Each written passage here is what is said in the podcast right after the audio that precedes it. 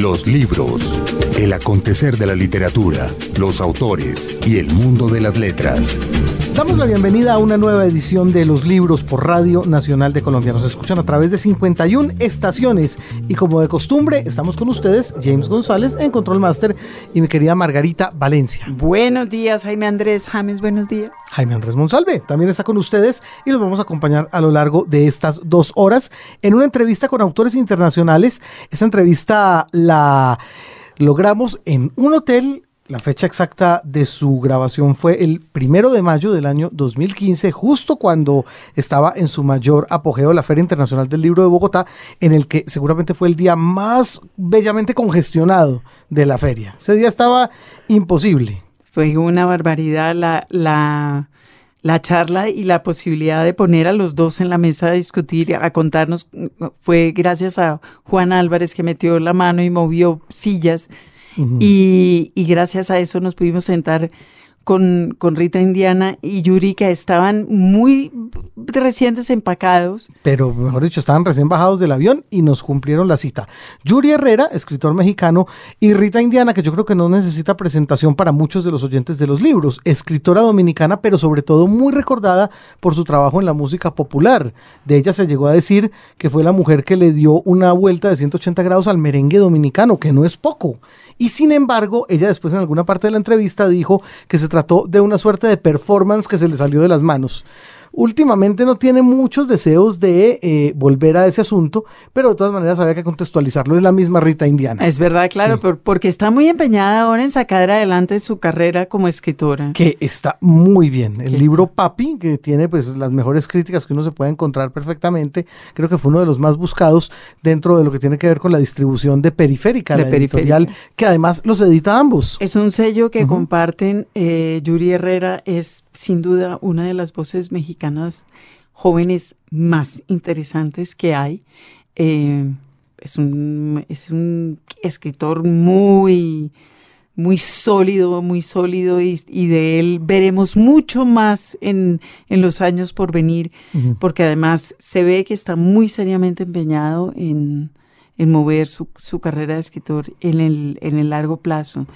Ambos son voces muy originales, en ese que yo creo que es la razón por la cual ambos son publicados por Periférica. Y creo que de ambos también tendremos eh, noticias durante largo rato. Así que estuvo muy bien haber tenido a esa pareja en el primero de mayo, que el día que, que en el momento en que nos fuimos después a la feria, había una fila que le daba como una culebra tres vueltas al, al recinto, ¿verdad? Pero totalmente, sí. sí. tremendamente. Creo que se complementaron muy bien nuestros invitados de hoy en la entrevista. Claro que eso lo juzgarán ustedes en casa, pero bueno, son los testimonios entonces de dos jóvenes autores que seguramente comparten más allá que una editorial. No se conocían, Margarita, es decir, se habían leído mutuamente, pero personalmente no se conocían y se conocieron justo con nosotros. Está bien, esperemos que ese sea el comienzo de una bella amistad. Ah, seguramente lo es. Pues bueno, démosle paso entonces a esta entrevista con Rita Indiana, escritora, cantante, música de República Dominicana, y Yuri Herrera, escritor mexicano. Antes de ello, la nota del editor. La nota del editor. El tema de las librerías se resiste a morir. Hace poco uno de sus paladines, Manuel Gil, volvió sobre el tema en su blog, en el que subraya de nuevo la urgencia de preparar una estrategia que defina qué tipo de librerías sostendrán la industria del libro en un futuro cercano. En España siguen apareciendo titulares anunciando el cierre de dos librerías al año, a lo que Gil replica con una llamada a ponerse a trabajar sobre el asunto. El futuro pasa por tener todas las librerías interconectadas entre sí y con bases de datos de clientes, dice Gil. Y en otro blog, cambiando de tercio, Chechu Barandiarán está haciendo la tarea y desde finales de febrero busca las librerías y los libreros que están en red. Nos pondremos en ello en los libros también. En Colombia, después de 200 años sin librerías y sin políticas estatales o gremiales que las impulsen o sostengan, el Ministerio de Cultura decidió apoyar la iniciativa de la Asociación Colombiana de Libreros Independientes de montar la Feria Itinerante de Libreros Independientes que va por su segundo año y visita las ciudades de Ibagué, Villavicencio, Popayán, Barranquilla, Bucaramanga, Riohacha y Florencia. También los editores universitarios adoptaron con éxito hace unos años este modelo medieval de comercio que les permitía ofrecer, al menos una vez al año, su producción a los estudiantes universitarios de varias ciudades. Se trata de esfuerzos notables y útiles a la hora de llenar vacíos centenarios en la circulación del libro en Colombia, pero no nos preparan para un futuro que, como tantas otras veces, se coló por todas partes sin que estuviésemos preparados. Repartir tabletas por los colegios de Colombia es un gesto bonito. Las tabletas, por supuesto, no sirven sin conexión a Internet.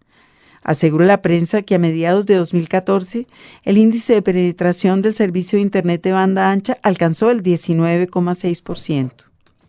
Y la conexión sirve poco sin velocidad. Colombia ocupa el puesto 74 en la lista de velocidad media global de conexión a Internet en el mundo. Y las tabletas, la conexión y la velocidad no sirven para nada sin alfabetización digital, de la cual afortunadamente se están ocupando en parte las grandes multinacionales que venden conexión. Quizás en un futuro no tan lejano, los niños que recibieron tabletas puedan conectarse a la red, sacar su tarjeta de crédito, comprar libros en Amazon y leer. O descargarlos sin necesidad de tarjeta de crédito, la oferta en la red desarrolladora. Y quizás ese sea el futuro colombiano de la cultura libresca que los funcionarios en Colombia han pensado, porque saben que lo de los libros en papel es una moda pasajera y que ya alguien en el mundo se ocupa de la circulación digital. Un libro, un autor. Margarita no está tan feliz como yo de tener este par de invitados Deberíamos estar marchando. hoy con dos invitados de lujo, definitivamente, desde República Dominicana, la querida Rita Indiana y Yuri Herrera de México. Muchas gracias por estar con nosotros aquí en Los Libros. Gracias a Y usted. sobre todo gracias por madrugar. Sí, muchas gracias. En Bogotá, recién llegados, el uno llegó a las 10 de la noche, la otra a la medianoche. Esto está bravo. Bueno, pero eso también nos hacía pensar que difícilmente podían ir a fiestas ayer. O sea que... Nos hacía pensar, no, no habíamos No, nada, llegaron fresquitos. Estábamos pensando, ¿y, y cuál es mi excusa? ¿Cuál es su excusa? No, la mía es que tocaba madrugar. Bueno, bienvenidos a los libros, muchas gracias. Eh, en principio, preguntarles por la, por la experiencia. Están recién llegados, pero bueno, la primera impresión que se han llevado, o por lo menos que les han contado acerca de la, de la Feria del Libro de, Bogotá. Yuri sí ha estado por aquí, por estos lares antes, claro. Yo he estado dos veces en Bogotá antes, la primera vez que vengo a la feria, y las dos veces anteriores eh, fueron viajes largos. Una vez estuve dos semanas, otra vez estuve tres semanas, y yo no lo digo porque esté ahora aquí frente a ustedes, pero Bogotá es de mis ciudades favoritas del mundo, ¿no? Y tengo muy buenos amigos, y entonces yo me la paso muy bien Ya, acá. ya juega de local, le vamos Total. a preguntar cómo es. Pues la primera vez que estoy en Colombia, todavía no sé nada más que el té de coca que me vengo tomando desde anoche. Eh, uno de mis cometidos ya lo cumplí, que era tirarme una foto con Yuri Herrera, o sea que la estoy feliz. Falta la nuestra. Sí. Ese es uno de mis cometidos. Eso, eso. Sí. Todos, ya sacamos la cámara, nos quedamos quietos las siguientes dos horas. Bueno, decidimos hacer esto muy extrañamente. Esto es algo que no hacemos usualmente en el programa, tener dos escritores al tiempo. Pero Juan, que es amigo de ustedes dos, lo propuso y a mí me pareció que era una idea sensacional. Juan Álvarez. Juan Álvarez, porque ambos son como representantes y abanderados de una literatura latinoamericana que se ha sacudido de muchas cosas, que es nueva, que es diferente. Bueno, creo que hasta ahí llegan las, las similitudes. Vamos a ver si hay más a lo largo del... Ambos publican con Periférica, am- ambos publican en España, que es algo que yo quisiera que discutiéramos. Yuri vino a, presentar libro, tiene un libro nuevo, No, voy a tener una lectura hoy en la tarde eh, de La Transmigración de los Cuervos, que es mi, mi última novela, pero no, no es un libro nuevo, podríamos decir. ok. Rita tiene un libro nuevo. Sí, vengo a presentar La Mucama de Omikunle, que salió, bueno, hace un- un pa- dos semanas en España. Una novela con la que rompo un poco con lo que venía haciendo y que voy a presentar esta tarde en el Tomás Carrasquilla, en el Salón Tomás Carrasquilla a las 3 de la tarde, Ok, y también con Periférica. con Periférica también. Y usted también sigue publicando la transmigración, sí, es de Periférica, ¿verdad? Sí, sí, sí, yo estoy muy contento con Periférica. Ok. Pero esa es una buena pregunta, lo de España, Margarita, el territorio donde están publicando y donde publica también nuestro Juan Cárdenas, e- esta editorial. Claro, es que es, eh, y si arrancamos por ahí, arranquemos por ahí. Periférica es una de las editoriales españolas que sobrevivió al primer golpe de deslumbramiento de las editoriales independientes y ha seguido actuando como una editorial independiente, ¿no? Es decir, tiene un catálogo muy extraño para España y que está recogiendo voces muy sobresalientes en el ámbito latinoamericano. Pero ¿por qué fueron ustedes a dar ambos a España y ambos allá? Bueno, lo mío fue una cosa extraña. Yo publiqué mi primera novela en 2004 en México, en la editorial del Consejo de Cultura. Fue una edición muy bonita a la que nadie le hizo caso por años. Lo publiqué en 2004 y en 2008, gracias a un amigo que estaba viviendo en España, me puse en contacto con Periférica. Él me dijo, acaba de crearse una nueva editorial, ¿no te interesaría hacer esto? Y yo no sabía nada, ni de Julián, ni de Paca, ni de la editorial, pero me parecía bien sacar la novela del limbo y fue muy bonito porque es como cuando la gente está interesada en que salgan las cosas. Él le llegó el archivo por un miércoles, él me contestó el jueves y para el viernes habíamos firmado. Entonces, y después le empezó a ir muy bien en España. Entonces, a partir de entonces yo ya seguí seguí con ellos y no he querido, no he tenido el menor interés en, moverme a otro lugar. Me gusta lo que hacen, me gusta lo que hacen en términos del objeto, de los objetos que producen, pero también en su relación con la literatura, en su relación con los escritores. Yo me siento muy afortunado de estar con Periférica. Como que recuperaron esa idea del editor que existía hace ya no años, sino siglos y que se perdió completamente en 15 instancias, 200 secretarias, 38 citas, Rita, ¿cómo fue su experiencia? Bueno, yo súper agradecida de Julián y Paca porque son dos seres humanos extraordinarios y que han apostado por una literatura que en sus propios países no, o sea, quizá, como dice Yuri, pues te publica el, Estado o haces una publicación eh, autogestión y han apostado por textos que quizá asustan un poquito, ¿no? A las editoriales más grandes, pero yo creo que lo relevante por lo general asusta un poquito siempre, entonces hay que darle, yo creo que tienen el crédito de, de, de una cierta osadía. Ser osados. ¿Usted también publicó en República Dominicana antes con el gobierno o con yo, yo mis dos primeras novelas las publiqué yo. Eran ediciones de, de, 500 ejemplares, 1000 ejemplares que se que gracias a Dios pues le gustó a la, gente le gustó y, y, se fueron. Luego en Puerto Rico es cuando se hacen ediciones ya eh, formales con una editorial puertorriqueña que se llama Isla Negra y luego con una editorial que se llama Vértigo. Eh, esas ediciones se hicieron porque había un interés en la academia que estaba enseñando mis libros en fotocopias. Esas ediciones que yo había hecho en Santo Domingo se estaban enseñando en la, universidad en fotocopias y entonces los profesores le dicen a, las editoriales, mira, aquí hay un mercado, pues eh, vamos a sacar este libro. Y luego eh, un amigo que se llama Iván de la Nuez, que es un curador español, fue a Santo Domingo, le regalaron mis libros y los llevó, se los entregó a Julián y pues el resto es, ya lo conocemos, son esos ah, libros que están ahí. ir lo de la academia porque yo tengo la horrible sensación de que cómo salta una escritora como usted de cero a una edición, a una autoedición, a la academia. Porque yo siento que la academia es un lugar donde los escritores jóvenes van a morir. Pero no, hay que ver la hoja de vida de Yuri, por ejemplo. No, pero es que Yuri no. Yuri salió de la academia él, pero no es un escritor de academia, ¿o sí? Ah, no, es muy diferente, claro. ¿Qué, es lo que le, qué es lo que le pasa, lo que está diciendo Rita? Yuri es un tipo que fue a la universidad y que vive allá, que es una casita muy buena para un escritor, todo lo contrario. Sí, pero además yo no estudié literatura, yo estudié ciencias políticas hace mucho.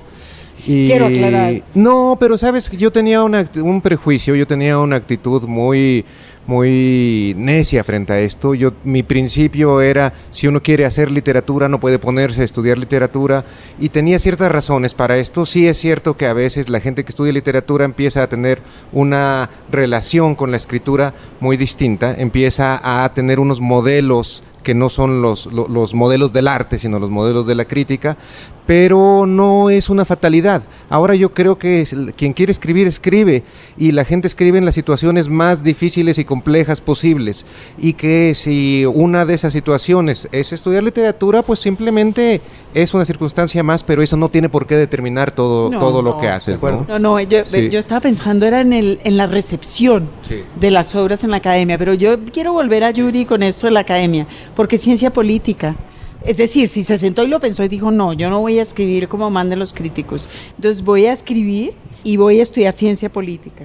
Bueno, a mí me interesaba tener como un cierto tipo de lecturas que me permitieran tener una perspectiva amplia sobre el mundo. Además, yo entré a, estudiar ciencias políticas en un año muy interesante, en 89, ¿no? cuando estaba cayendo el muro de Berlín, cuando fue derrotado el sandinismo, que fue para mi generación como un, gran golpe, cuando fue el fraude de Salinas de Gortari en México en, en 88. Entonces fue un momento intensísimo y yo ya leía y escribía desde antes, entonces para mí, para mí no fue como un sacrificio hacer esto, sino que me, permitió leer cosas bien interesantes y que de algún modo, tal vez inconscientemente, tal vez a manera de intuición, poco a poco se han ido metiendo en lo que escribo también. Rita, en cambio, su paso por la universidad fue en arte, ¿verdad? Sí, bueno, empecé la carrera de Historia del Arte y luego Bellas Artes, ninguna de las dos las terminé porque dije, al carajo, y empecé a escribir y terminé pues, trabajando eh, como eh, publicista, ¿no? Ese, ese, es el oficio que ha pagado mi renta por muchos años como copywriter. Las primeras ediciones. Y esa, exacto, exacto. Bueno, de hecho, la, mi jefa en una de esas agencias fue la que costeó la, mi primera novela, La Tirada. Eh, lo, de la, lo de la academia es, digo, puede ser que sea un accidente. Es un, un, académico que se llama Juan Duchesne, puertorriqueño, muy peculiar.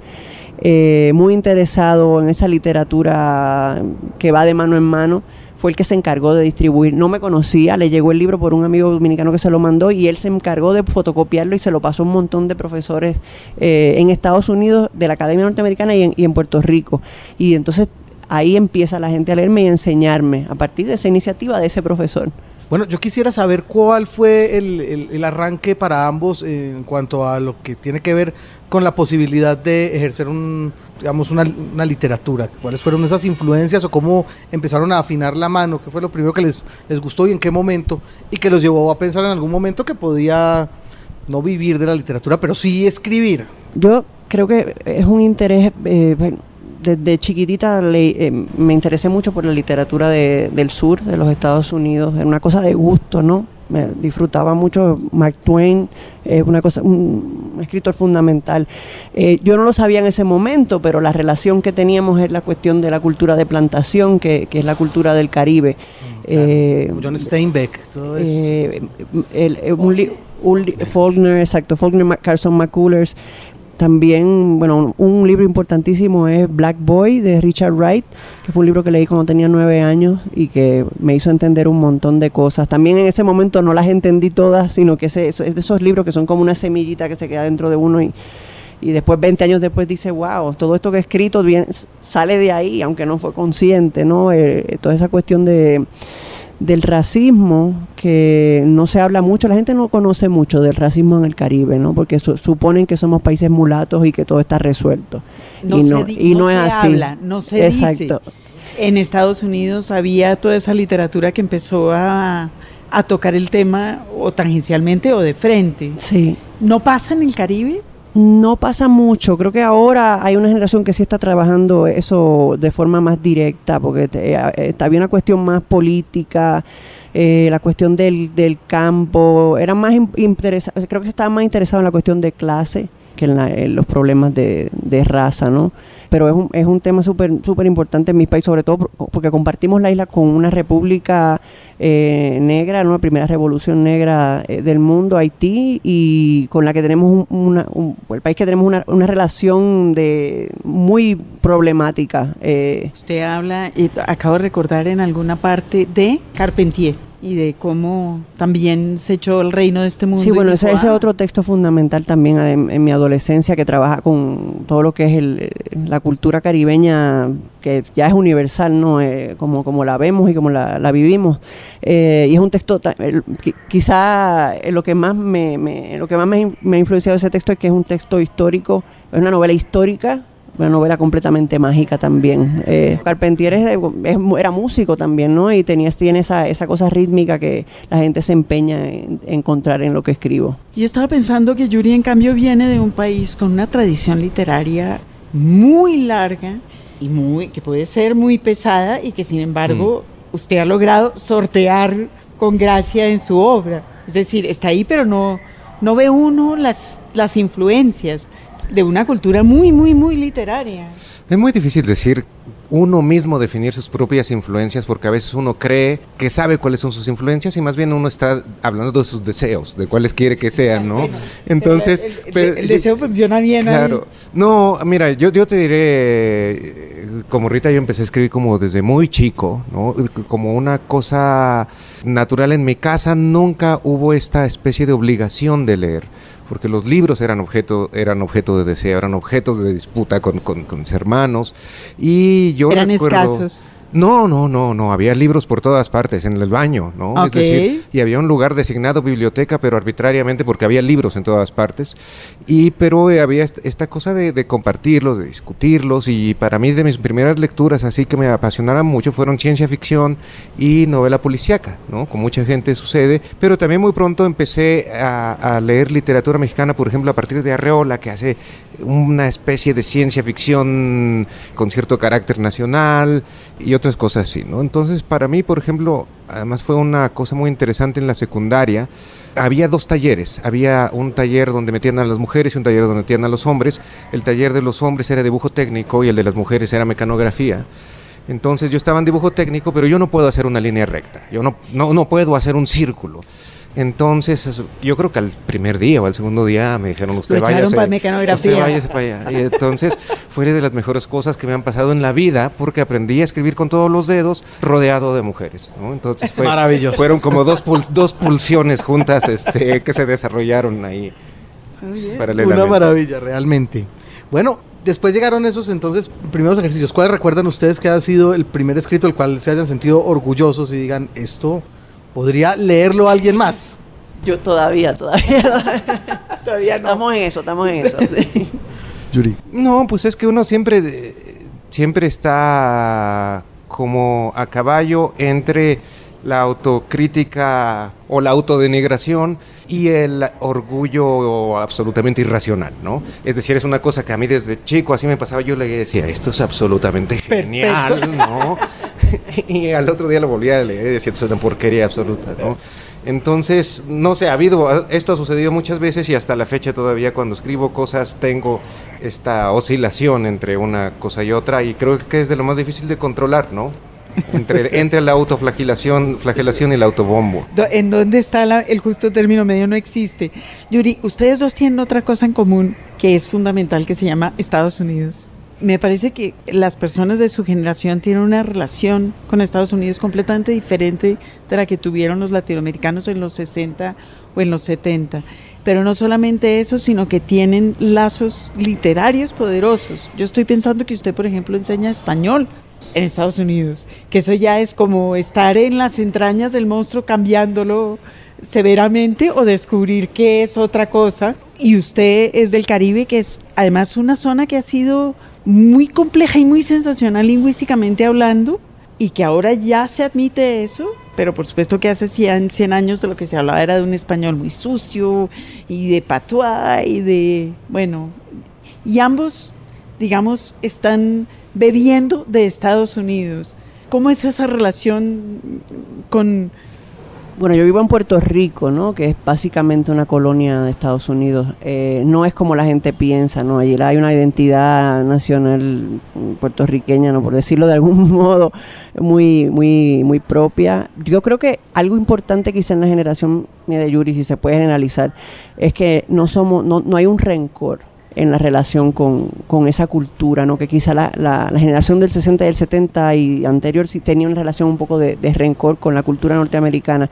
Yo me relaciono con esos elementos como con cualquier otro elemento que de cualquier otro lugar, eh, como cosas que uso para, para crear una obra de arte, para construir mi obra de arte y también porque bueno, la mitad de mi familia vive en Estados Unidos. Y, ahí, viene y va. Y ya ellos son parte de esa cultura y ya no es lo que pensábamos hace 50 años del el perfecto americano rubio de ojos azules que vino e intervino mi país, sino que es una cosa muchísimo más compleja que eso, que incluye dominicanos, mexicanos, todo tipo de gente, todo tipo de, españoles y de, y de mezclas de, de lenguas a mí me, ha venido muy bien vivir en Nueva York porque esa ciudad es un poco un símbolo de lo que, de lo que, trabajo, que es la mezcla de, elementos tanto en mi música como en mi literatura. Y bueno, yo creo que una cosa que se puede decir tanto en términos literarios cuando se habla de generaciones como en términos de oleadas migratorias es que ya no hay solo un solo elemento que pueda definir a la generación, ¿no? Y hay muchos tipos de migraciones, hay muchos tipos de actitud frente a los Estados Unidos y en mi caso, bueno, yo he sido migrante privilegiado, ¿no? Eh, este, he, podido entrar con mis documentos y tener, eh, eh, estudiar y tener empleos. Y parte de esos empleos ha sido dar clases de español y eso ha sido bien interesante. Por ejemplo, cuando estaba en, El Paso, di clases a veces a lo que en ese entonces llamaban estudiantes nativos y a veces no nativos. Con nativos se referían a gente que ya supiera algo de español por su familia. Pero entonces tenías estudiantes que venían de que, tenían el español como una herencia de, distintas generaciones. Podías escuchar a gente que tenía, era tercera generación en Estados Unidos, segunda generación, primera generación, y venían de distintos lugares de, de, América Latina, y entonces para mí a veces era como una enciclopedia de la lengua. Tú podías escuchar muchachos de 18 años diciendo palabras que yo solo le había escuchado decir a mi abuela, por decir algo, ¿no? Y mm, bueno, ahora veo Nueva Orleans, que es una ciudad muy extraña. su manera de escribir? Yo creo, yo creo que sí. Bueno, eh, específicamente con mi primera novela, Trabajos del Reino, yo la escribí ahí en la frontera y tomando como modelo de algún modo este espacio que es la, la frontera, pero no solo la frontera física, sino yo hablo de lo fronterizo como un espacio en el que se desafían las, actitudes y las identidades rígidas y las ideas rígidas sobre lo que es la lengua, sobre lo que es la nación, sobre lo que son los géneros. Entonces eso fue, eso fue para mí muy rico. Y la otra cosa es que después al regresar al país de uno, uno viene como con una como con una actitud auditiva eh, renovada en algún sentido, ¿no? Es decir, a veces hay un montón de cosas a las que uno se acostumbra y cuando sale y regresa se da cuenta de que hay algo terrible o extraordinario o bello en, en estas cosas que, con las que convivimos cotidianamente. O sea, eso es lo que genera la distancia, básicamente. El hecho de estar ustedes viviendo en lugares que no son sus lugares natales se ve reflejado a la hora de escribir en el ejercicio. Sí, bueno, lo que dice Yuri, definitivamente es como un cristal, es como una lupa, ¿no? Desde lejos se ven las cosas mucho más grandes, mucho más, o sea, puedes ver detalles que no percibes si están metidos allá adentro. Eh, en primer plano.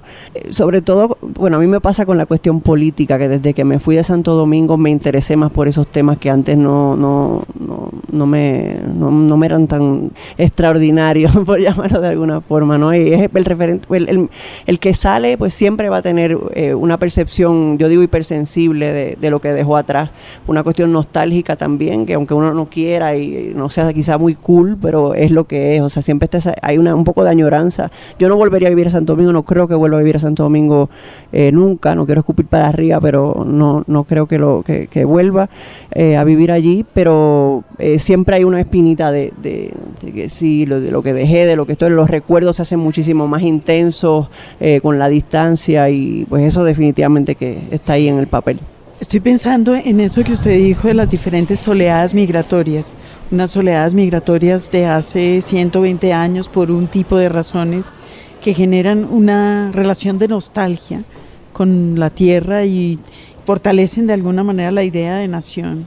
Pero estamos ahora ante oleadas migratorias diferentes de personas que lo que están dejando atrás es la idea de casi que de país, de nación, de patria, y que conciben eso desde una perspectiva diferente, sin la hipersensibilidad de, bueno, nosotros colombianos podríamos hacer lista no, no somos tan malos, no, no somos tan... Bueno, en fin, eso. ¿Sienten ustedes eso? En, que, que, que su relación con su tierra de origen es, es diferente de alguna manera a la que vivieron sus padres, sus abuelos? Bueno, supongo que sí. Por un lado, es lo que decías, la nostalgia ya no es lo de antes, ¿no? Ahora hay muchas más, muchas más maneras de, de, relacionarse con el terruño. Ahora, ¿Cómo cuáles? bueno, muchas más maneras de, comunicarse cotidianamente.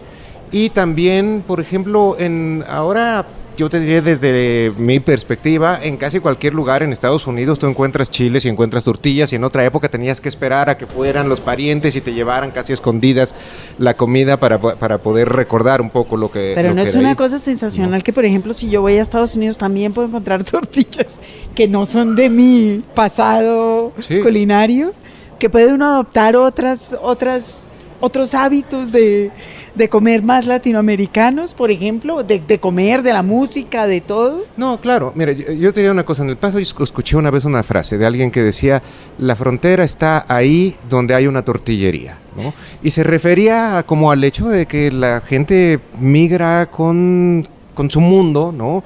Aunque no siempre le quepa en la maleta, ¿no? Con su lengua, con sus costumbres, con sus ritmos. Y es una frase muy bonita, pero por otro lado la frontera sigue siendo este lugar lleno de, de, de perros y de alambradas y de soldados, ¿no?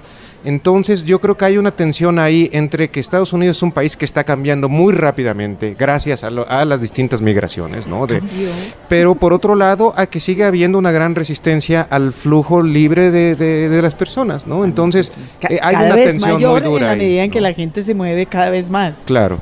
Estoy de acuerdo, o sea, el, que la frontera sí existe, no está allí con su todo lo terrible que, que ocurre eh, en las distintas fronteras, pero también eh, pienso que a nivel emocional se están desintegrando los territorios, ¿no? Por estas oleadas migratorias, allá hay dominicanos, cientos de miles en, en Madrid, cient, eh, somos la comunidad más grande eh, latina en Nueva York ahora mismo. Eh, o sea que es, ya el territorio pues no es un espacio, no es un lugar, es, es un, es un sentir, no es un, es un es eso de, la frontera de la tortilla que suena muy bonito y quizás cuando lo ponemos en, eh, en relación con lo, lo que ocurre por ejemplo en la, en la frontera entre Haití y Santo Domingo pues eh, o lo que ocurre en el canal de la Mona, que los dominicanos se van en Yola para Puerto Rico, pues eh, quizá pues sí hay disparate, pero yo creo que sí que hay algo de, de una nueva construcción de lo que es un país o una sensibilidad nacional, ¿no? Rita, ¿usted qué se llevó en la maleta? De- Eh. Dijo Yuri que metemos en la maleta lo que nos cabe a la hora de emigrar. ¿Usted qué se llevó en la maleta? Algo bien pesado que son mis discos de vinil, de mi colección. En mi colección de merengue y salsa. Y. Que no puedo meter, son 12 los que me caen, la puedo poner en la maleta porque después no puedo meter ropa si meto más de 12. No, yo dejo la ropa, digamos. Así de sencillo. Yuri, ¿qué se llevó dentro de la maleta? No, bueno, yo siempre me llevo comida y botellas. No, eso es como lo, lo- más recurrente. Comida y botellas quiere decir tortillas y tequila. Eh, Tequila o mezcal O- en otro picante. momento. Sí, claro. Bueno, pica- distintos tipos de picante, sí. Y, esa es una vuelta que hacen cada cierto tiempo. Es decir, cada cierto tiempo regresan a sus lugares de origen, compran discos, compran botellas y de regreso a casa con ellas. Yo trato de regresar todo lo que puedo. Voy varias veces al año porque además, digo, nos, me interesa mucho, así como, como Rita estaba diciendo ahora, me interesa mucho participar en el debate público en México. Lo hago en la medida de lo que puedo desde la universidad en Estados Unidos, pero bueno, hay que estar ahí. Y la otra cosa, además de la familia y los amigos, es que es la lengua en la que escribo y es una lengua que uno no puede solo re- recibir a través de los medios, sino que tiene que estarla escuchando, tiene que estarla escuchando en el autobús, en la calle, porque la lengua siempre está cambiando, ¿no?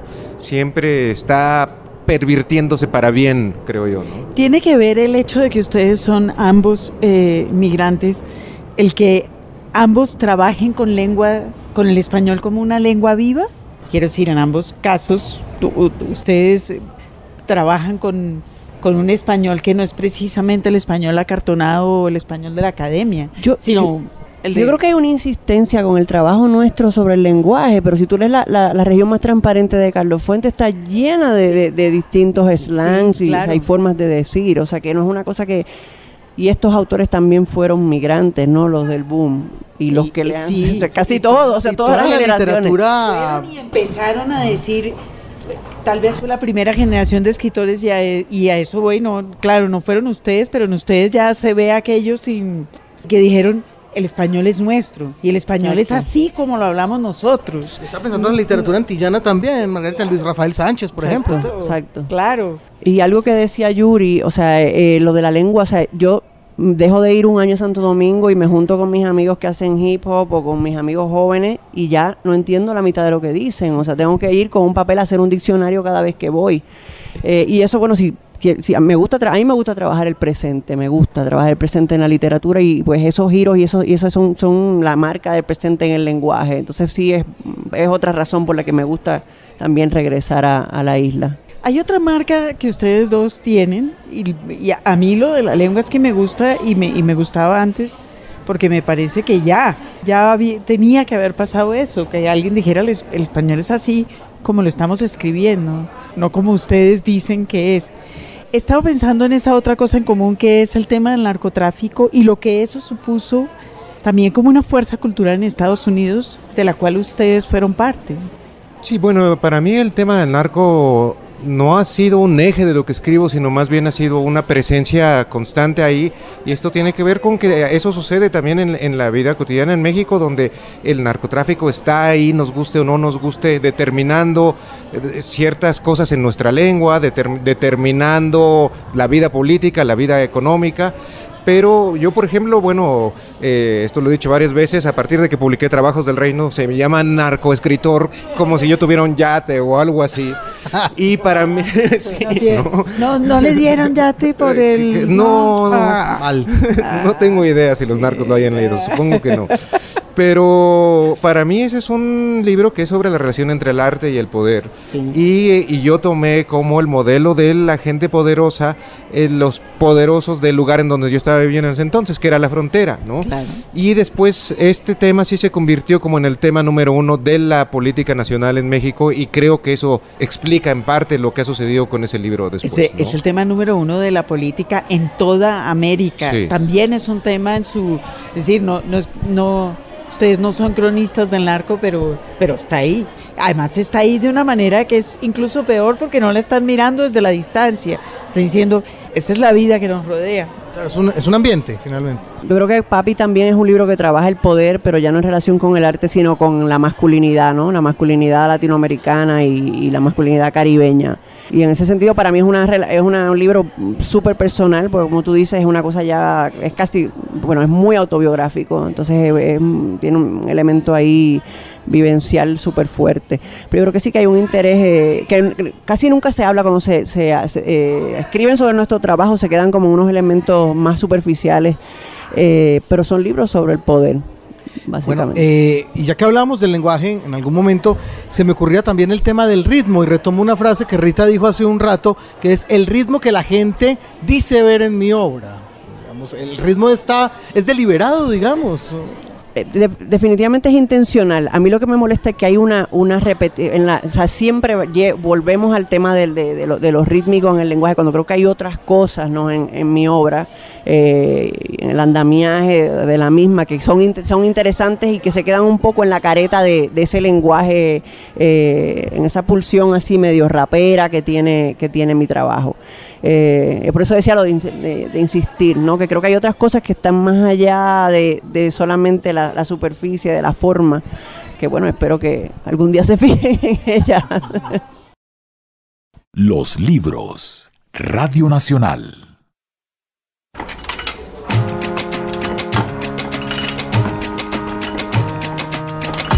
Así anda el mundo editorial. Pues el mundo editorial anda y sigue andando a pesar de las voces de horror. Y hoy tenemos una noticia que tiene que ver con los libros, pero tiene que ver también con el cine y tiene que ver eh, con Power Paola. Nuestra y tiene que ver con Paola, la ilustradora. Exacto, con el crowdfunding. Ah, muy bien, con la vaca. Digamos, la vaca, la vaca, ya, ya, habíamos, ya habíamos acordado eso y a mí se me ha olvidado. La vaca, no, no. Con la vaca. Bueno, pero Margarita, antes de eso, me parece que tenemos que reseñar la desaparición física de un historiador, un intelectual bien importante en Colombia, el maestro Otto Morales Benítez, que se nos acaba de ir. Es verdad, es verdad, tendremos que hacer algo más eh, sesudo en el futuro, pero ahora, por ahora, bástenos registrar eh, la desaparición de Otto Morales Benítez, que es eh, como usted bien lo ha dicho, fue un intelectual y un intelectual cuya voz se oyó a lo largo de prácticamente todo el siglo XX. Bueno, escribió como 150 libros, imagínese usted eso. Eh, Qué bárbaro. Todos ellos editados por el Caro y Cuervo, prácticamente todos, la gran mayoría. Yo no sé si los 150, pero muchos de ellos sí. Eh, mm, en estas ediciones rústicas. Publicados, publicados por el Caro y Cuervo. Eh, que supongo que ahora eh, hará una, una recolección de la obra para ofrecerla al público con, con motivo del fallecimiento del maestro Morales Benítez, que era periodista, pero era también un pensador, historiador, eh, que escribió sobre todo, ese, pero no sobre todo en realidad porque en general escribió sobre Colombia, eh, pero que también hizo política, fue participó en las conversaciones, fue comisionado de paz, eh, fue maestro, fue profesor universitario, era abogado como le correspondía a los intelectuales en, el, en el siglo XX y bueno, estuvo presente en la vida del país desde que él llegó a la vida adulta hasta eh, que falleció hace unos días a los 94 años. Imagínese usted, bueno, una vida plena. Y eh, hay que decir que a mí me gusta mucho de todo lo que él trabajó, pues libros tuvo sobre política, historia, etcétera. Eh, me gustaba mucho todo lo que él hizo alrededor de los carnavales del diablo de su natal Río Sucio. todo lo que investigó al respecto de esa tradición. Sí, y yo creo que Otto Morales en eso, como en tantas otras cosas, fue un pionero a la hora de, de resaltar y de subrayar esa larga tradición de las fiestas populares en Colombia, que en su momento eh, resultaba un tema de burla y de desprecio de lo, por parte de los intelectuales eh, en Colombia. Así es. Pues bueno, Margarita, pues que sea el momento para recordar a Otto Morales Benítez, antes de hablar entonces de crowdfunding, cine, etc. De la vaca. Ahí está. Volvamos a la vaca. Sí.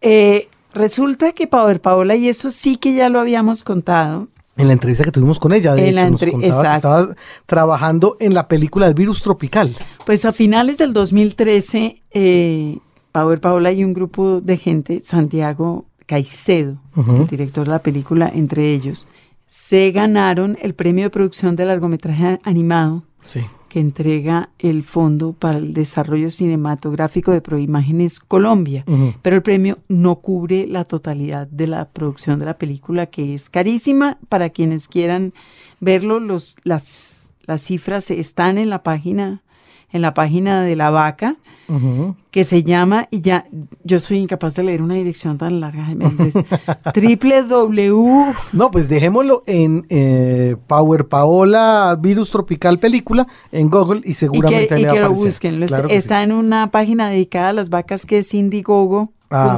ah, no, ahí le va a aparecer inmediatamente. Pero es que estamos hablando de que necesitan reunir alrededor de 60 millones de pesos. Necesitan reunir alrededor de 60. Va por bajito. La última vez que yo revisé la página ya habían recogido como el 30%. Y bueno, en la página ya se encontrarán lo que les, lo que van a recibir a cambio de su generoso aporte a esta película que todos queremos ver hecha, porque creo que Virus Tropical es eh, sin duda ya en este momento un hito Totalmente. En, la, creación. En la novela gráfica colombiana, sí, colombiana, ecuatoriana, latinoamericana, de donde quiera. El, eh, el, director es Santiago Caicedo, que es eh, un realizador y director. Caleño, con el apellido nos queda claro que es caleño. Y detrás del proyecto está Timbo Studio, un estudio de animación y diseño gráfico que hace animación 2D, animación 3D, efectos especiales, en fin. Es un proyecto que hemos seguido o cuyo desarrollo hemos seguido desde que Paula nos contó aquí mismo que esto se iba a hacer y por supuesto que tenemos tantas ganas, ustedes como nosotros, de que se haga la película que eh, yo creo que ya van a ir a visitarla la, la página a ver cómo, cómo pueden hacer su aporte. y además que seguramente se van a encontrar de, con una cantidad de posibilidades, digamos, de estímulos por su aporte. Desde un aporte grande que le pueda a usted dar, por ejemplo, una exención a impuestos, a un estímulo más pequeño que seguramente lo obtendrá en créditos, por ejemplo, en, los o por el, o por el gusto de ver la película. Pueden hacer sus aportes desde 5 dólares para arriba, de hecho. O sea que vayan ya a Indiegogo a ver cómo le hacen para que podamos ver pronto eh, esta película de Virus Tropical eh, a partir del libro de Power Paola y dirigida por Santiago Caicedo. Los libros. Radio Nacional. Un libro, un autor. Los libros por Radio Nacional continúa con esta entrevista concedida al Alimón por la escritora dominicana Rita Indiana y el escritor mexicano Yuri Herrera en el marco de la pasada Feria Internacional del Libro de Bogotá. La masculinidad, usted lo tocó y tiene que ver con el poder y tiene que ver con el narco. Y también es un tema que aparece en, eh, bueno, en la vida y del cual se habla ahora, otra vez como la raza. Ese es un tema que ya está ahí. Eh, hablemos de eso. Ustedes, ¿cómo lo asumieron y cómo empezaron a trabajar en eso? Yo creo que yo soy una gran amante de, la mitología y me encantaba, o sea, desde pequeñita empecé leyendo antes que cuentos mitología griega y, nórdica y eso. Y bueno, eh, tengo un interés muy particular por el mito del, este nuevo mito del macho eh, latinoamericano y bueno, el neo macho caribeño, como dicen eh, en la contraportada de, de Papi, ¿no? Creo que eh, hay un, es un, la mitología es un ejercicio un poco para entender las estructuras emocionales de los seres humanos.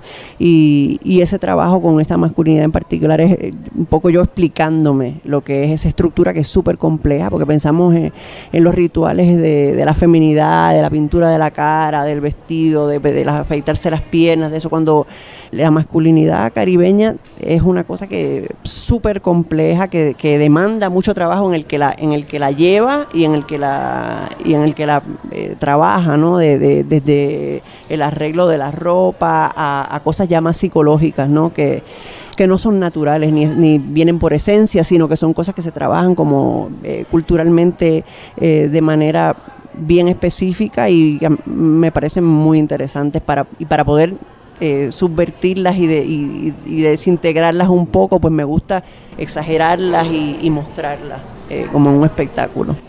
Bueno, ningún rol se lleva fácil, que es una de las cosas que, usted dice que se ve en papi, es difícil ser uno niña, hombre, macho, narco, presidente, es decir, todo es jodido, ¿no? Sí, no, bueno, a mí una cosa que me, interesa en mis personajes es que no sean eh, estáticos, que no estén, que no es, no sean una constante, sino que, sino que están dudando, están cambiando, están, digamos, eh, oscilando frente a lo que está sucediendo en frente de ellos, y eso incluye su, su posición dentro de los, las reglas de género que existen en la sociedad, ¿no? En las mujeres, en, mis novelas en general, son mujeres que tienen que lidiar con reglas hechas por hombres, que ellas no están en la posición de cambiar inmediatamente, pero que tampoco deben obedecer, y es esto las define como, como sujetos con agencia, con, con, con cierto poder. Y los hombres, de algún modo, son están del otro lado, están del lado de las reglas que de algún modo los favorecen, pero que de un modo u otro también tienen, tienen que reconsiderar su posición en, en, estas historias. Usted dijo hace un rato que había empezado leyendo policíacas. Las policíacas, eh, es, la policíaca es un género que tiene, un género literario que tiene una marca de género muy brava en, eh, en lo de las mujeres que son así, los hombres que son así, las mujeres que subvierten lo establecido, pero también desde la cama un poco, que es un lugar común.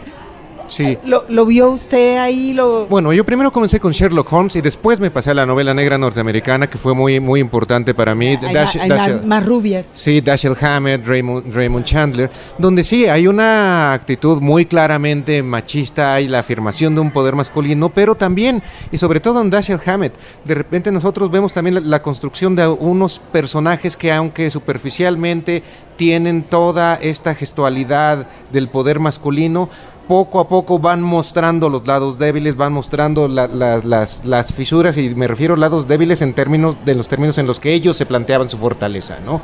Y que a mí me parece sí modifica un poco el cliché masculino en esas novelas. Bueno, yo quería preguntarles por el componente que ya lo citó Rita también, autobiográfico, al decir que Papi es una novela cargada fuertemente del tema autobiográfico. A veces cuando la literatura se siente muy testimonial, hay autores que directamente dicen, sí, aquí hay algo mío, algo que me pasó, algo que quiero contar, y otros deliberadamente también se, se abstraen del asunto y tratan de decir que no tiene nada que ver con la autobiografía. En ese caso, por ejemplo, Yuri, su vivencia, lo, que le ha sucedido a usted personalmente, ¿qué tanto ha calado en su propia literatura en ese sentido? Bueno, la biografía es inescapable, ¿no? Pero yo no, no, no estoy contando historias literalmente que, que me hayan sucedido. Siempre, hay, siempre hay cosas que me han sucedido en, en, en, las, en las tres novelas. Hay anécdotas, hay, hay personas que conozco, hay frases que, que, que, han, que han, ocurrido en mi vida, pero en ninguna de las tres ha, han sido, digamos, representaciones que trate, en las que trate de hacer autobiografía, ¿no? Eh, bueno, en, en, todos mis libros creo que hay una, eh, es como dice Yuri, o sea, no es inevitable hacer autobiografía, pero no me refiero a la historia como tal, a los personajes como tal, sino a, a la emotividad del autor, que está es, es, es, su, es, lo que ha vivido y es lo que conoce, ¿no? Y ese mundo emocional lo pone aunque no, la historia no tenga nada que ver con ninguna anécdota personal. Pero claro, yo iba a rebotar esa pregunta, Yuri. El problema es un problema de inversión emocional hay escritores que tratan de no hacer ninguna inversión emocional propia en los libros, que tienen una distancia muy marcada con el oficio y otros que no. La, la pregunta es, ¿usted, usted cuáles es?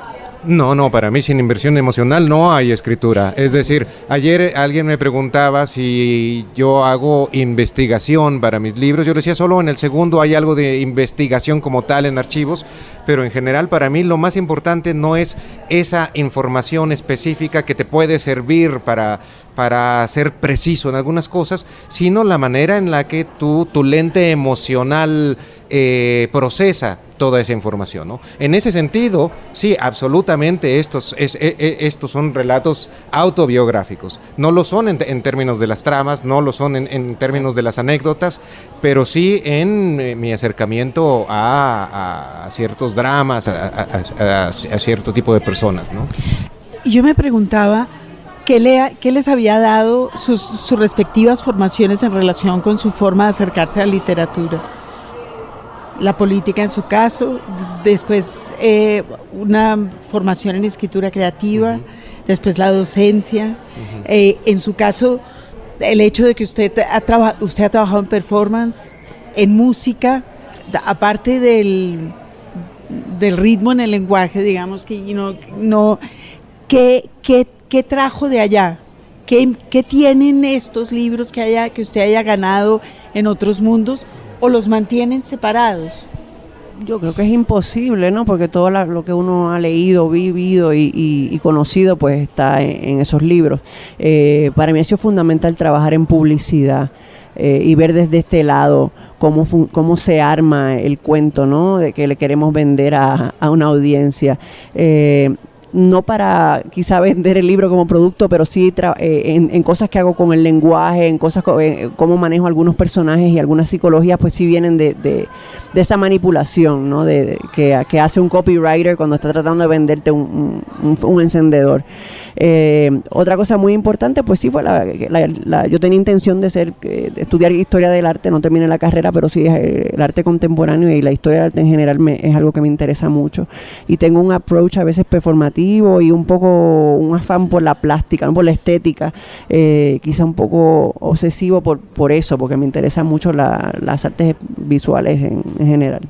Bueno, tú mencionabas ahora que hablabas de mi formación, mencionabas sobre todo la formación académica, pero cuando yo pienso en la formación que me ha ayudado, creo que para mí ha sido más importante haber crecido en una ciudad pequeña con una familia extraña. Yo siempre decía que mi familia era un poco como los locos Adams porque era este, estaba llena de cosas extrañas. Mi papá siempre traía se encontraba una ventana en la calle y la traía y la convertía en una mesa y bueno, siempre teníamos perros, yo nunca tuve una habitación para mí porque siempre había más gente viviendo en la casa, siempre había gente que por alguna u otra razón se quedaba por temporadas en mi casa. Y esto fue algo para mí muy importante, la, la presencia de los extraños y estar en una familia en la que siempre yo me sentía como raro. Y añadiría, eh, ya que estoy en esta cosa de la rareza, haber crecido con un nombre como el mío es una cosa que a mí me, determi me, me determinó algunas cosas. En México, además. En México específicamente. En toda América Latina. Oh, ah, bueno, sí. Bueno, no, bueno, pero específicamente en mi adolescencia, cuando, cuando se vuelve el gran hit, eh, una canción sobre el osito panda, esto es algo que determinó ciertas relaciones con el género, con mi nombre. Y creo yo, es algo que he pensado a posteriori posteriori, creo que esto tiene que ver con mi obsesión a la hora de pensar los nombres en las novelas, ¿no? Yo quiero hacer una pregunta en relación con su rareza familiar. Esa rareza era una extrañeza suya al interior de esa familia y una extrañeza suya por ser miembro de esa familia en la sociedad. Quiero decir, usted se consideraba parte de un clan extrañísimo que si ahora quién sabe con qué van a salir. Sí, no, eso, bueno, yo recuerdo en la secundaria, en la preparatoria, que a veces había gente que nunca me había hablado y que por alguna razón se me acercaba y me preguntaban primero por qué me habían puesto ese nombre y después si era cierto que mi familia era comunista, ¿no? Y entonces... Eh, acabado, Eso ya te ponía en un lugar, en un lugar extraño y además el hecho, bueno, eso de que mi familia, los libros fueran tan, tan importantes y e, eso de, algún modo siempre, siempre me hizo sentir como distinto. Eso se va con lo comuni Yuri y comunista. Sí. sí. Bueno, eh, volviendo a la pregunta de Margarita sobre, la, sobre cómo otros ejercicios paralelos académicos o de vida han afectado su obra literaria. Yo quisiera preguntarle a Rita, no ni siquiera por la música, sino por la industria del entretenimiento. Me da la impresión que por todo lo que pasó con los misterios, en algún momento usted sintió, a pesar de que sigue haciendo música, que usted de alguna manera podía ser un, estaba como una outsider dentro de una cosa de la industria del entretenimiento que se traga todo. ¿Eso qué tanto ha afectado el, ejercicio literario, todo lo que ocurrió con, con la grabación de los misterios? Yo creo que se ha alterado quizá mi, noción de ficción un poco. Es algo ahora un poco más, es algo más abarcador. Eh, el, proyecto de la música fue un poco un proyecto de performance art en principio que se me fue de las manos. Entonces es un poco lo que eh, creo que podría el que decía que si tú entras, la realidad te absorbe todo, ¿no? Si vas a un banco con una pistola de mentira, a hacer un asalto de mentira, te van a matar como un ladrón de verdad. Entonces pues yo hice fingir ser una artista de, música popular y, tenía todo, pues, pero tenía todos los atributos y entonces la gente me consumió como tal y se volvieron locos. Entonces llegó un momento que ya yo no podía bregar con eso. Eh, definitivamente, pues a partir de eso, eh, no sé, creo que mi forma de escribir es ahora un poco más limpia, porque creo que fue un poco un proceso también de, eh, abandonar un montón de, cosas que usaba como te digo, en Papi, Papi tiene una relación, a ver a Papi, con mi trabajo musical, con mi trabajo de, cantautora, que mis, mis libros eh, después del proyecto musical han abandonado, un poco una espectacularidad excesiva, que yo creo que me fue un poco un trabajo de limpieza, ¿no? Eh, que, me sirvió para, para eh, abandonar esa, un poco unas afectaciones que yo creo que tenía como escritora. Así que ahí hay dos o tres cositas.